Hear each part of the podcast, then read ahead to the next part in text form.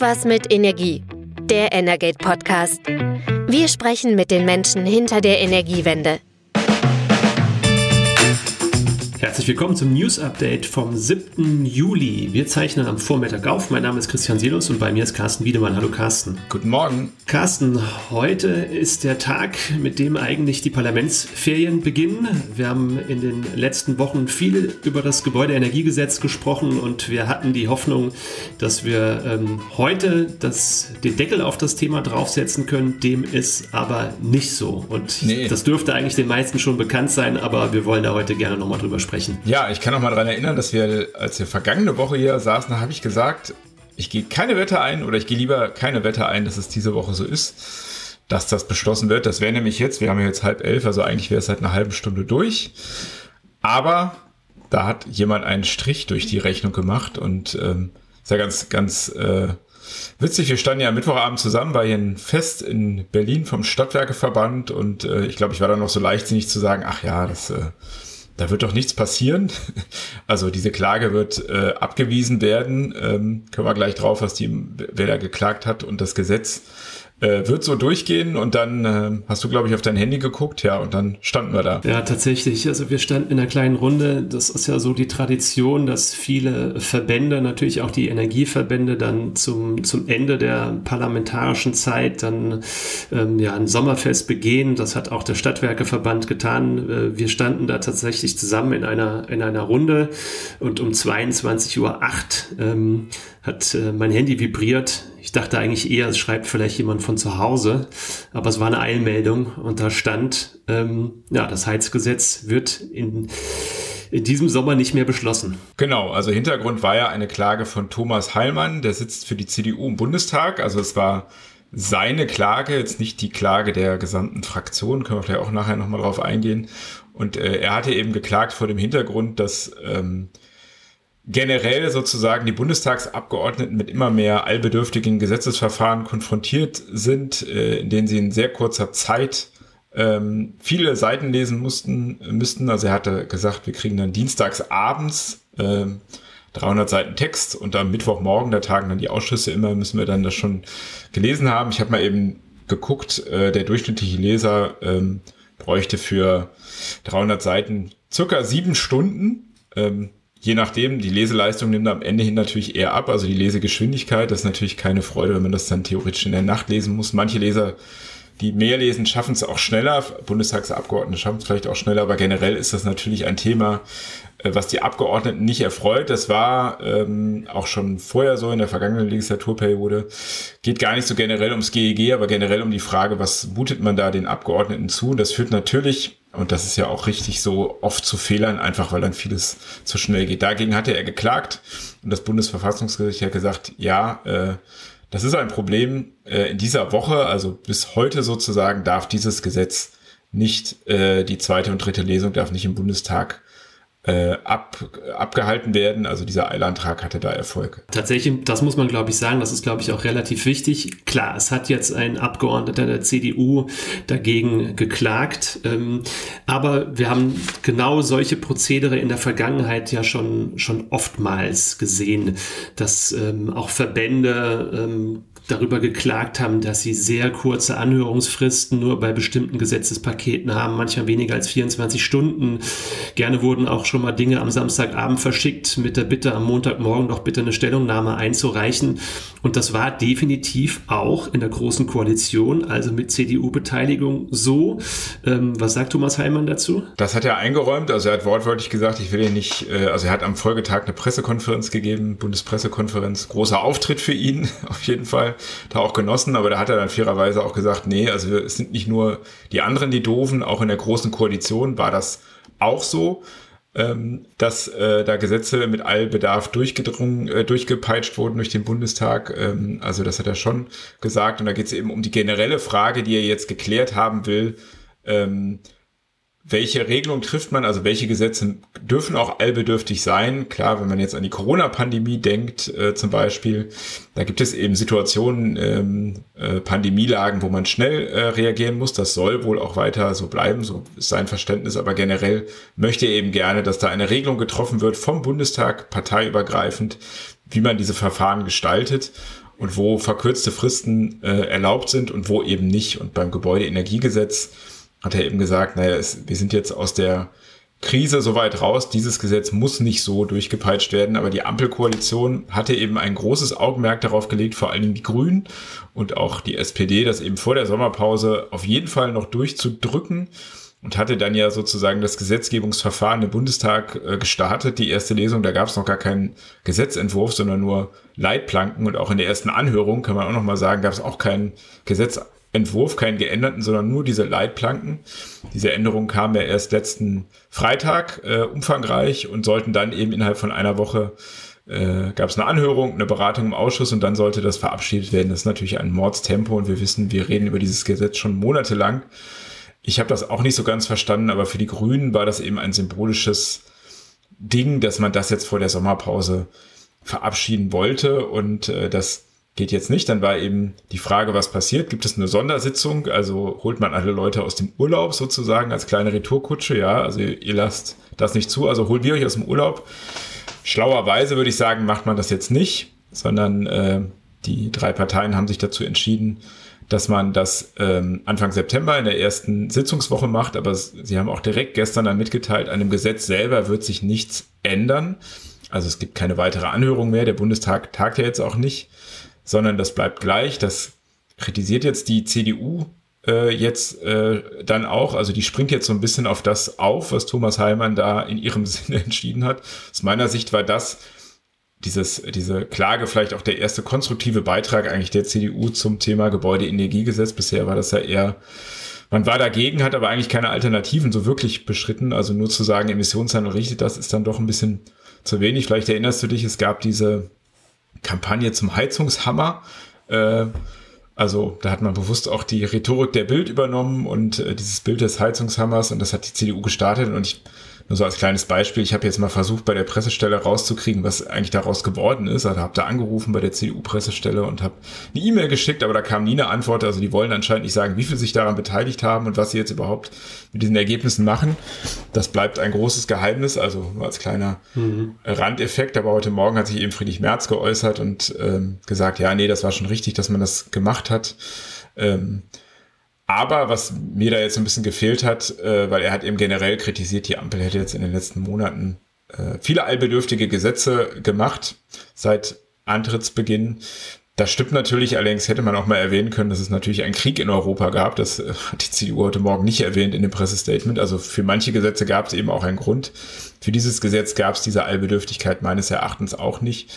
Und sozusagen das jetzt einmal zu stoppen und zu sagen, es muss da eine Grenze geben, das ist schon ein sinnvoller Schritt einfach, dass man das in Zukunft einmal regelt, unabhängig vom Heizgesetz und man kann auch sagen, Thomas Heilmann hat in seinem Auftritt vor der Presse auch das Gesetz an sich gar nicht wirklich kritisiert, sondern eben nur den Zeitrahmen. Also ich glaube, das ist, das muss man absolut festhalten, dass, dass es richtig ist. Ich glaube, dass die Klage absolut berechtigt ist, dass es auch richtig ist, ähm, wie jetzt entschieden worden ist.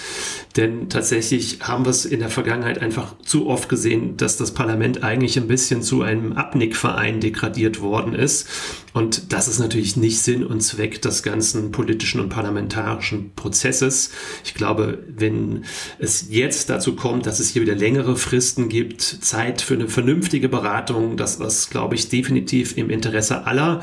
Und ähm, dann auf der anderen Seite ist natürlich interessant, dass gerade Thomas Heilmann, glaube ich, jetzt auch jemand ist, der gar nicht so sehr die Ziele und Inhalte eines solchen Gesetzes ähm, ähm, kritisiert hat. Ich glaube tatsächlich, er ist ja der Gründer der Klimaunion. Er ist auch jemand ähm, aus dem Kreise der Union, der sich für ein Tempolimit ausspricht. Also er ist definitiv jemand, der dem Thema Klima zugewandt ist. Und du warst ja auch bei der Pressekonferenz. Also inhaltliche Kritik an sich hat er gar nicht geübt, sondern es bezog sich tatsächlich auf die Sache und hatte dann am Ende des Tages eigentlich konkret mit dem Heizungsgesetz gar nicht so viel zu tun. Es hätte im Prinzip auch jedes andere Gesetz sein können. Das kann man schon so sagen. Und er hat auch dezidiert gesagt, das hört man vielleicht in seiner Fraktion auch nicht so gerne, dass er der Ampel eigentlich einen Gefallen getan hätte, denn aus seiner Sicht wäre das Verfahren so abgelaufen, hätte man im Nachhinein dagegen klagen können und dann das Gesetz, was schon verabschiedet wurde, wäre dann Gefahr gelaufen, verfassungswidrig zu, äh, zu, äh, zu erklärt zu werden, also durch eine Entscheidung des Bundesverfassungsgerichts, wenn da jemand geklagt hätte. Das hätte dann zum Beispiel Ende des Jahres passieren können, da wären die Schäden natürlich viel größer gewesen. Dieses Instrument, sage ich mal, hat er seiner Fraktion jetzt dadurch auch aus der Hand genommen und die Ampel kann sich dann, wenn es der Rauch verzogen ist, hinstellen und sagen, ja, wir haben ein Gesetz beschlossen, das ist auch vom Verfassungsgericht sozusagen quasi geprüft, äh, weil wir die Fristen eingehalten haben. Also er hat eben dezidiert gesagt, er ist ja nicht gegen Klimaschutz im Gebäude, es ging ihm um die Allbedürftigkeit.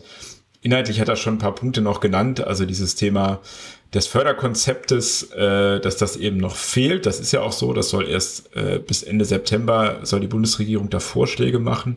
Und natürlich kann man grundsätzlich, wenn man jetzt nochmal zurückblickt, sagen, das ganze Verfahren, wie die Ampel versucht hat, dieses Gesetz durchzubringen, war natürlich äh, eine Katastrophe. Also selten schlecht, äh, selten habe ich ein so schlechtes Re äh, Regierungshandeln gesehen, angefangen von dem Leak keiner war darauf vorbereitet. Dann hatten wir einen Staatssekretär, der auch problematisch sozusagen einen Umgang mit anderen Verbänden hatte und auch sehr verbohrt reagiert hat auf Kritik an dem Gesetz. Der musste dann gehen. Also äh, viele Fehler, die da passiert sind. Und wenn man jetzt schaut, äh, wir haben eine kommunale Wärmeplanung, äh, die ja auch im September dann entschlossen werden soll. Ähm, es wäre das vielleicht auch sowieso das stärkere Instrument, äh, um sozusagen auch langsam den, den Wärme, den Hochlauf äh, dahin zu kriegen. Denn jetzt hat man einfach sehr viele Leute vor den Kopf gestoßen, äh, hat auch die Ränder gestärkt ähm, und hat vielleicht äh, viele Leute eben jetzt auch dahin getrieben, das sagen zumindest die Heizungsbauer, jetzt schnell noch fossile Heizung einzubauen. Denn äh, der BDH sagt zum Beispiel zu Recht, wir hatten eigentlich in den Jahren 22, 21 sehr starke Zahlen, auch bei Wärmepumpen.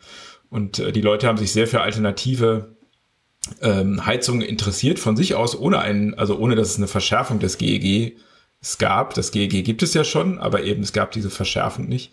Und das hat man jetzt alles so ein bisschen verspielt, da muss man Vertrauen zurückgewinnen. Äh, das war also äh, kein, also eine sehr schlechte Performance.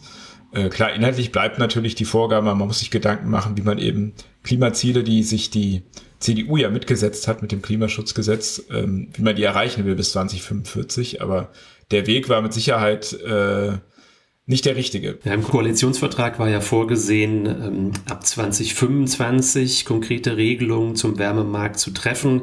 Müssen wir uns dann auch noch mal dran erinnern. Wir haben im letzten Jahr sehr viele eilige Gesetze gehabt, um der Gaskrise, der Energiekrise im Gesamten entgegenzuwirken. Ähm, eigentlich sollte dieses Vorziehen des, des ähm, Gebäudeenergiegesetzes jetzt auch Bestandteil dieses Krisenpakets sein, in dem die Grünen ja durchgesetzt haben, dass ähm, diese, diese neuen Regelungen dann schon 2024 in Kraft treten sollen. Trotzdem aus heutiger Sicht muss man natürlich sagen, die Eile wäre jetzt nicht unbedingt geboten, unbedingt geboten gewesen. Also ich glaube, es hätte dem ganzen politischen Prozess sicherlich geholfen, ähm, hier auch gerade aus dem Bundeswirtschaftsministerium mit etwas weniger Sturheit an die Sache ranzugehen. Äh, man kann ein Gesetz auch ab 2024 gelten lassen, so wie es jetzt vorgesehen ist für den Neubau. Es gab ja auch aus dem Bundesbauministerium schon relativ frühzeitig Vorschläge oder zumindest auch die Zustimmung zu sagen, dann lassen wir uns beim Bestand noch ein bisschen mehr Zeit, um auch einfach den Leuten mehr Zeit zu geben, sich auf die Neuerungen einzustellen. Und ich glaube tatsächlich, der politische Prozess ist, glaube ich, gar nicht so sehr die Inhalte jetzt, sondern der politische Prozess hat der Wärmewende auf jeden Fall geschadet, denn viele Leute sind jetzt in heller Aufregung mit etwas mehr Zeit, Ruhe, sich Gedanken zu machen, ähm, hätten vielleicht manche Leute auch dann eine vernünftige Entscheidung getroffen, weil wenn man jetzt nochmal auf die Inhalte vielleicht auch nochmal drauf guckt, es war ja dann vor allem ein Ring um Wasserstoffheizung oder Stromheizung, also Wärmepumpen. Ähm, da gab es auch äh, eine denkwürdige hm, Pressemitteilung zwischenzeitlich ähm, des ähm, energiepolitischen Sprechers der FDP, äh, der da einen radikalen Rundumschlag gemacht hat, im Übrigen auch die Union relativ stark angegriffen hat, weil ähm, auf europäischer Ebene auch neue Gebäuderichtlinien in Arbeit sind. Ähm, EU-Kommissionspräsidentin ist Ursula von der Leyen von der CDU. Also er hat dann gleich die CDU dort mit ins Boot genommen, als, als Wärmepumpenpartei bezeichnet bezeichnet, selbst damals in dieser Pressemitteilung aber die Effizienzvorteile der Wärmepumpe erwähnt, weil es nun mal die effizienteste und Technik mit dem höchsten Wirkungsgrad dann im, im Wärmemarkt ist.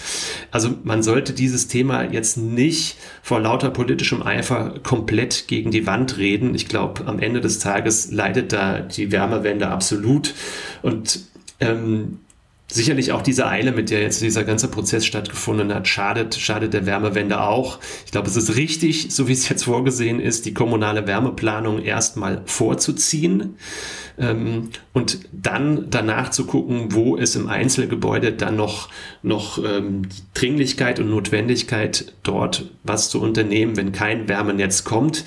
Aber ich finde, wir haben auch ganz viele Unsicherheiten eben in diesem Thema. Die ähm, Wasserstoffheizung ist eine Wette ist ganz klar. Man, sie gibt es noch nicht am Markt. Sie ist Stand heute so nicht verfügbar. Wenn sie denn verfügbar sein wird, was sicherlich definitiv so kommt. Ich glaube, technisch sind da die Herausforderungen nicht so riesig. Aber zu welchen Kosten dann? A, die Anlage wird wahrscheinlich jetzt nicht enorm hoch sein, aber zu welchen Kosten können Wärmeverbraucher, Wärmenutzer ähm, künftig ähm, dann Wasserstoff beziehen. Können sie überhaupt Wasserstoff beziehen? Das ist wirklich eine Frage, die sich wahrscheinlich erst in den nächsten vier oder fünf Jahren, wenn überhaupt, entscheidet. Und da ist die Zukunft offen und auch die Wärmepläne, selbst wenn die stehen in Großstädten bis 2026, dann in anderen Kommunen und Landkreisen bis 2028, dann geht der Umbau ja erst los, dann geht der Aufbau von Wärmenetzen los. Infrastrukturprojekt in Deutschland. Wir wissen, sowas kann echt lange dauern und da bin ich auch sehr gespannt, wie das funktioniert, weil das hat natürlich in vielen Fällen dann auch damit zu tun, dass Straßen aufgerissen werden, das ganze Stadtviertel mit einem neuen Leitungssystem ähm, überzogen werden. Also pff, das ist echt noch eine gewaltige Herausforderung und da wird auch gerade auf die Energiebranche ja noch enorm viel zukommen. Zumal ähm, das Thema Finanzierung des Fernwärmeaufbaus, also es gibt ja Ziele, 100.000 Anschlüsse pro Jahr. Ähm, aber über die Finanzierung, was das kostet, das wird noch gar nicht so genau thematisiert. Ich bin auch gerade dabei, zu versuchen, Zahlen zusammenzukriegen. Also man weiß, die drei Milliarden, die es jetzt an Förderung gibt, die reichen nie. Äh, das wird schon eine Stadt äh, aufsaugen für die erste Investitionsrunde. Und ähm, da ist dann natürlich die Frage, woher dieses Geld kommt. Ne? Wenn es kommunaler Versorger sind, äh, geben die dann weniger an die Kommunen ab, dann fehlt da das Geld. Wie sehen die Förderprogramme aus? Ähm, das wird noch sehr spannend und weil du die EU-Ebene angesprochen hast, es gibt eigentlich ja schon im Prinzip äh, am Horizont die nächste GEG-Debatte, äh, die Gebäuderichtlinie muss noch umgesetzt werden, die europäische. Die sieht, äh, wenn es da eine Einigung gibt, eigentlich Sanierungsfahrpläne für jedes Gebäude vor. Also dann hätte man wieder die gleiche Debatte, dass sozusagen der Staat runterregiert, nicht in den Heizungskeller, sondern in die Gebäudehülle. Ähm, ich denke mal nach den Erfahrungen mit dem Gebäudeenergiegesetz, jetzt wird man das nicht so schnell machen und äh, auch versuchen, auch wenn es man ja verpflichtet ist, europäische Gesetze umzusetzen, das so äh, hinzukriegen, dass keiner da überfordert ist, denn das muss natürlich auch nochmal gesagt werden. Natürlich sind Wärmepumpen sehr effizient, aber sie sind auch sehr teuer. Und wenn man jetzt eben eine Gasheizung für vielleicht 10.000 Euro kaufen kann und die Wärmepumpe für 30.000, ähm, dann muss man diese Kosten, auch wenn man Anteile erstattet kriegt, erstmal auslegen, denn die Förderung gilt ja immer rückwirkend. Also man hat die Investition, muss also das Geld stemmen und bekommt dann einen Anteil zurück. Das ist natürlich für viele Leute einfach ein Riesenthema und das ist wahrscheinlich einfach auch äh, von äh, jetzt mal etwas flapsig gesagt aus der Berlin-Mitte-Gesellschaft etwas überschätzt worden, was das vielleicht für viele bedeutet und dass man da eben große Widerstände erzeugt, zum Teil auch zu Recht, weil das wirklich für die äh, für einzelne äh, Haushalte einfach schon existenzgefährdend ist. Ähm, jetzt gibt es ja gewisse Entschärfungen und ab jede, es werden auch nur wenige Heizungen erstmal ausgetauscht werden müssen. Eine generelle Austauschpflicht, kann man auch nochmal sagen, gab es sowieso nie, sondern erst, wenn die Heizung kaputt ist und nicht mehr reparabel. Es wird also langsam kommen, aber ich denke, bei einem Förderprogramm, was es geben soll, da muss man wahrscheinlich auch nochmal nachsteuern und wirklich Lösungen für Leute finden, die einfach dieses Geld nicht haben und vielleicht auch sich nicht von der Bank leihen können. Das ist aus meiner Sicht noch nicht so berücksichtigt, dass man da auch irgendwie als Staat versuchen muss, in Vorleistung zu treten, denn das hat einfach nicht jeder auf dem auf dem Konto liegen. Definitiv, man sieht ja auch in den Wahlumfragen, wozu das führt. Ähm, es gibt deutliche Verschiebungen aktuell und ich glaube, die haben natürlich auch mit einer Entrücktheit zu tun ähm, mancher politischer Parteien und ich glaube, gerade jetzt in diesem Wärmestreit ist es besonders offensichtlich geworden. Andererseits muss man auch sagen, du hast die europäischen Vorgaben angesprochen, es gibt natürlich auch viele Länder, die schon weiter sind, weil wir waren in der Vergangenheit eben immer sehr gut Ziele zu verkünden und das haben wir gerade auch im Werbebereich eben jetzt über lange und viele Jahre gemacht, Ziele zu verkünden, die dann eben auch ähm, regelmäßig nicht eingehalten worden sind, aber eben zu wenig Maßnahmen. Und ähm, ich glaube, das leitet dann auch nochmal zu einem anderen Thema über, denn ganz eng eben mit dem Gebäudeenergiegesetz ist ja auch die Frage der Energieeffizienz verbunden. Und ähm, im April hat das Bundeskabinett ein neues Energieeffizienzgesetz beschlossen, das jetzt in dem Fall zwar weniger auf den Gebäudebereich abzielt, sondern mehr auf Industrie und Unternehmen, auf Rechenzentren. Und auch da ganz interessant, bei der Lektüre habe ich eigentlich auch das Gefühl oder den Eindruck mal wieder, ja, wir versteifen uns wieder auf Zielsetzungen und vernachlässigen ein Stück weit die Maßnahmen. Gucken wir mal auf die Ziele vielleicht ganz kurz, ähm, was dieses ähm, neue Gesetz eben besagen soll. Ähm, Ziel einerseits bis 2030 ist es, dass es der Energie Endenergieverbrauch in Deutschland um 26,5 Prozent im Vergleich zum Jahr 2008 sinken soll. Das ist eine nennenswerte Zahl und es geht weiter. Ähm, ursprüngliches Ziel war bis 2040 müssen es 39 Prozent sein und bis 2045 45 Prozent. So, also wir sind bei den Zielen und natürlich, wie es immer so ist, es wird viel darüber gestritten. Ähm, ist das alles leistbar? Und ähm, auch da gab es eine Bundestagsanhörung und ähm, auch da nicht überraschend. Die Meinungen gehen auseinander, je nachdem, ähm, zu welcher Seite die angehörten Expertinnen und Experten gehören. Die Umweltverbände haben gesagt, das ist alles gar nicht ambitioniert, ambitioniert genug. Wenn wir wirklich ernsthaft ähm, Klimaschutz betreiben wollen, Klimaziele erreichen wollen, dann muss auch im Bereich der Energieeffizienz mehr passieren. Und auf der anderen anderen Seite sagen natürlich Unternehmensvertreterinnen und Vertreter, die großen Verbände, ähm, liebe Leute, macht langsam. Ähm, das überfordert uns. Wir haben sowieso schon schwer genug. Wir haben ähm, die hohen Strompreise zu ertragen. Ähm, wir haben mit dem Thema Fachkräftemangel zu, Mangel zu tun ähm, und mit vielen anderen Themen. Und wenn Inflation ähm, gleichzeitig auch ähm, Konkurrenz aus den USA äh, mit dem äh, Reduction, Inflation Reduction Act und ähm, äh, wenn jetzt hier noch ähm, ambitionierte Effizienzvorgaben kommen, dann wird es für uns schwierig. Und ähm, das große Drohmittel ist ja immer Carbon Leakage, das heißt eigentlich die Abwanderung der Industrie. Und ähm, die Fraktionen haben das Gesetz entsprechend jetzt nochmal bearbeitet. Ähm, ich würde aber sagen, es geht gar nicht so sehr unbedingt in eine Richtung. Also oftmals ist es ja dann doch auch bei solchen Prozessen, dass die Industrie mehr Gehör findet. Jetzt hier finde ich ganz interessant. Ähm, ja, also es ist erstmal bei Zielen geblieben. Also für 2030, 2045 hat sich nichts geändert. Die 15 Jahre dazwischen sind jetzt nicht mehr mit einem Zwischenziel belegt. Ähm, Gibt es an der Stelle ein bisschen mehr Flexibilität, aber es bleibt bei dem Ziel bis 2045 soll der Endenergieverbrauch in Deutschland 45 Prozent unter dem Jahr 2008 liegen. Also das ist schon auch extrem ambitioniert. Also da bleibt die Messlatte hoch. Ähm, auf der anderen Seite sind aber auch einige Regelungen rausgenommen, gerade so zum Thema Abwärmenutzung.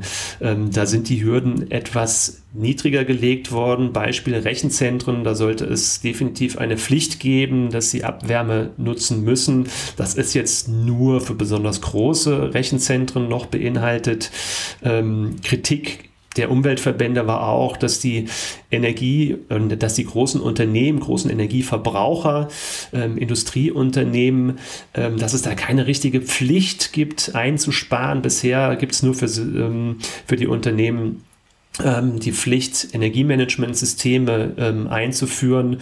Und ähm, da wurde jetzt die Pflicht oder die Größe sozusagen abgesenkt der Unternehmen. Es sind jetzt deutlich mehr Unternehmen davon betroffen, ver verpflichtende Energiemanagementsysteme einzuführen.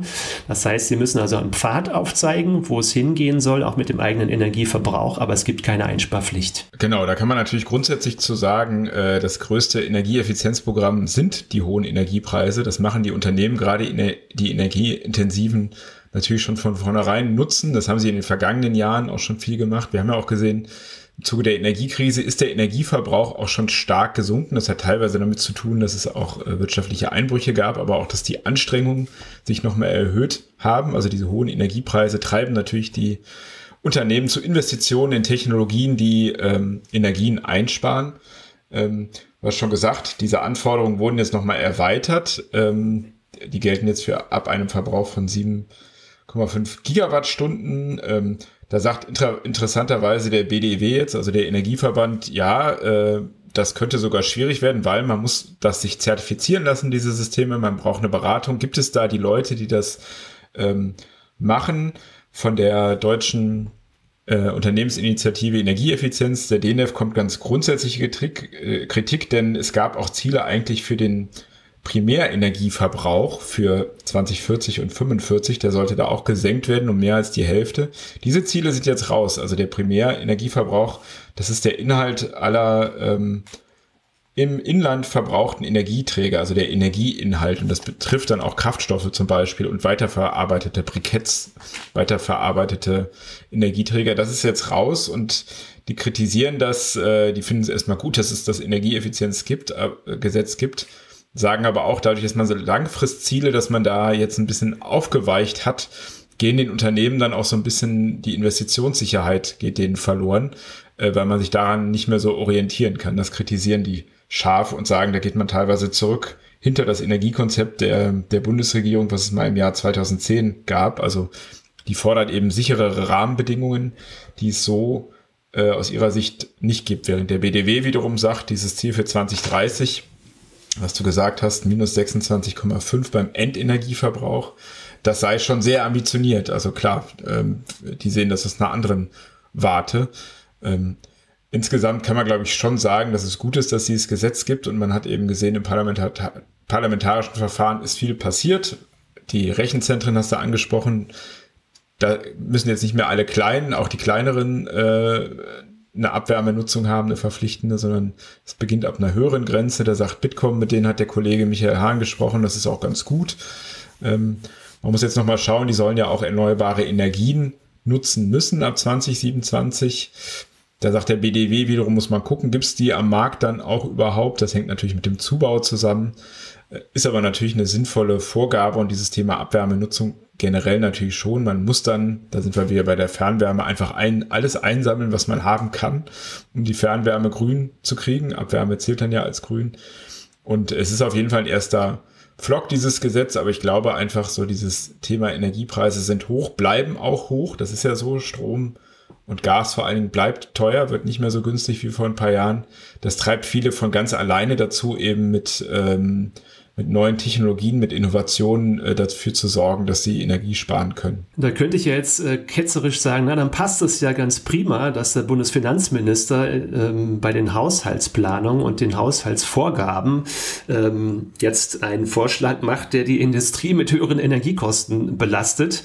Ähm, das sieht die Industrie natürlich berechtigterweise komplett anders, aber es gibt einen sogenannten Spitzensteuerausgleich bei der Stromsteuer und die Stromsteuer ist sowieso immer ein Streitthema in Deutschland, weil sie für diejenigen, die die in voller Höhe bezahlen müssen, auch mal wieder ein europäisches Spitzenniveau hat ähm, ist vielleicht kein Riesenbetrag, 2,05 Cent pro Kilowattstunde beträgt für ähm, Verbraucherinnen und Verbraucher, die die volle Last der Stromsteuer bezahlen müssen, der, der Satz. Aber es ist natürlich einfach ein Potenzial hier zu senken, denn das europäische Mindestmaß wäre nur 0,05 Cent pro Kilowattstunde. Und jetzt streicht Bundesfinanzminister Lindner ähm, hier steuerliche Vorteile für die Großindustrie. Ist auf jeden Fall mal ein bemerkenswerter Vorgang, weil der FDP wird ja auch immer ähm, eine besondere Nähe zur Industrie ähm, ähm, zugesprochen.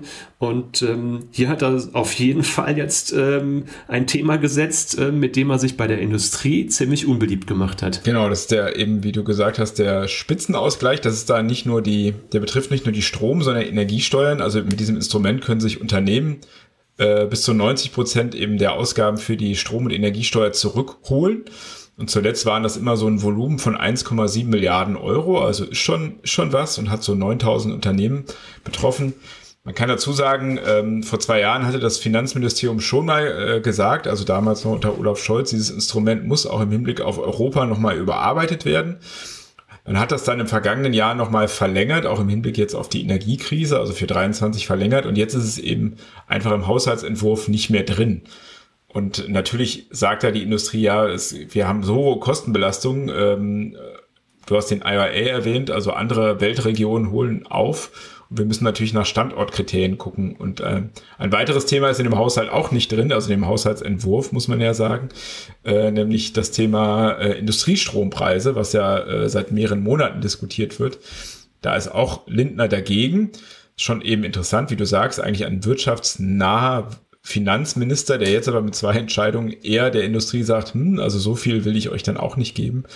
Und äh, da muss man natürlich schon gucken, also der Inflation Reduction Act, der saugt halt schon sehr viel ab. Das hört man von immer mehr Unternehmen, weil er eben den Vorteil hat, es gibt milliardenschwere Investit äh, Subventionen und die auch noch sehr leicht, nämlich durch Steuerabschreibungen. Also es ist ein super unbürokratisches Instrument.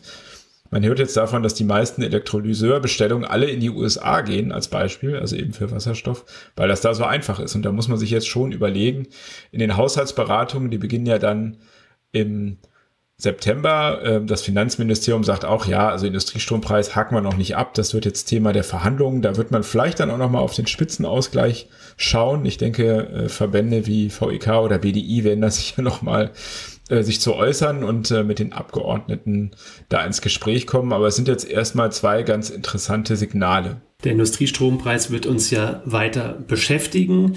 Ähm, wir beschäftigen uns natürlich auch weiter mit den Energiethemen, definitiv auch im Podcast in der nächsten Woche nochmal, bevor wir ähm, dann in eine Sommerpause gehen, wenn keine besonderen Ereignisse sonst vorkommen. Aber dann würden auch wir, so wie die Politik, im Sommer erstmal eine Pause machen. Ähm, es gibt natürlich auch viel, ganz viele andere Podcasts, die man dann in der Zwischenzeit hören kann, weil ähm, ganz spannend fand ich eigentlich, dass wir gerade als wir ähm, von dieser Nachricht, ähm, dass das Gebäudeenergiegesetz jetzt nicht mehr vor der Sommerpause beschlossen werden kann, standen wir in der Runde. Da war auch äh, Dr. Arndt äh, Bär dabei, ähm, der ist äh, Leiter Politik und Verbände bei Gelsenwasser. Der hat auch einen eigenen Podcast, ähm, Glasklar. Ähm, ich höre da auch immer wieder rein geht bei manchen Themen noch so ein bisschen mehr in die Tiefe, als wir es hier machen in unserem äh, Wochenrückblick. Ähm, und er beschäftigt sich ähm, nicht nur mit Energiethemen, auch mit anderen Themen, Agrarwende, Ernährungswende, spannende Themen. Also kann man vielleicht hier auch einfach mal sagen, es gibt auch andere gute Podcasts, kann man gut mal reinhören.